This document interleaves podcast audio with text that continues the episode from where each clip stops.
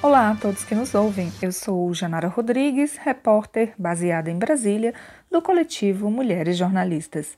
Hoje é 28 de maio de 2020 e o podcast de hoje é sobre a guerra da cloroquina. Aproveita e já segue nossas redes sociais. O Instagram é arroba Mulheres Jornalistas Oficial e a página no Facebook Mulheres Jornalistas. Todos vocês têm acompanhado inúmeras notícias que circulam na TV nas rádios, nos jornais e na internet sobre a defesa do presidente ao uso da cloroquina. O podcast de hoje é sobre este tema.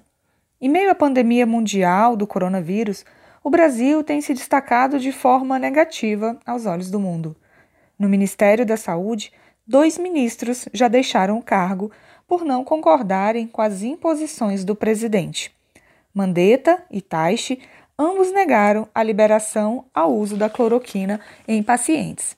Pesquisas realizadas já comprovaram a ineficácia do uso e os perigos dos efeitos colaterais.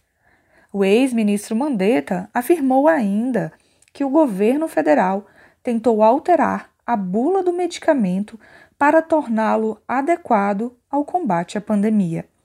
O atual ministro interino da Saúde, o general da Ativa Eduardo Pazuello, liberou o protocolo que autoriza o uso do medicamento. O presidente Jair Bolsonaro é um dos defensores ferrenhos da cloroquina. Em vídeos e entrevistas, ele defende claramente o uso do remédio como a cura, no entanto, sem nenhuma evidência científica confirmada. Assim como Bolsonaro, o presidente dos Estados Unidos, Donald Trump, aderiu à mesma ideia.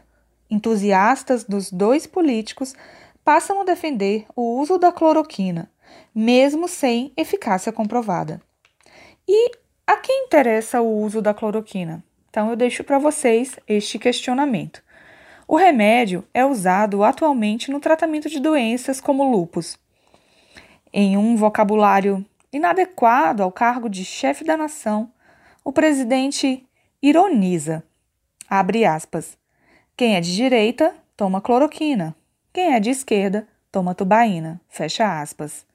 Alguns estados do Brasil, como o Nordeste, por exemplo, já afirmaram que não seguirão o protocolo do Ministério da Saúde e as decisões do presidente em relação ao uso do medicamento da cloroquina. Ainda não há cura para o novo coronavírus e as vacinas também estão em fases de testes. Comente o que você acredita a respeito deste tema em nossas redes sociais. Obrigada por sua audiência. Acompanhe o nosso conteúdo.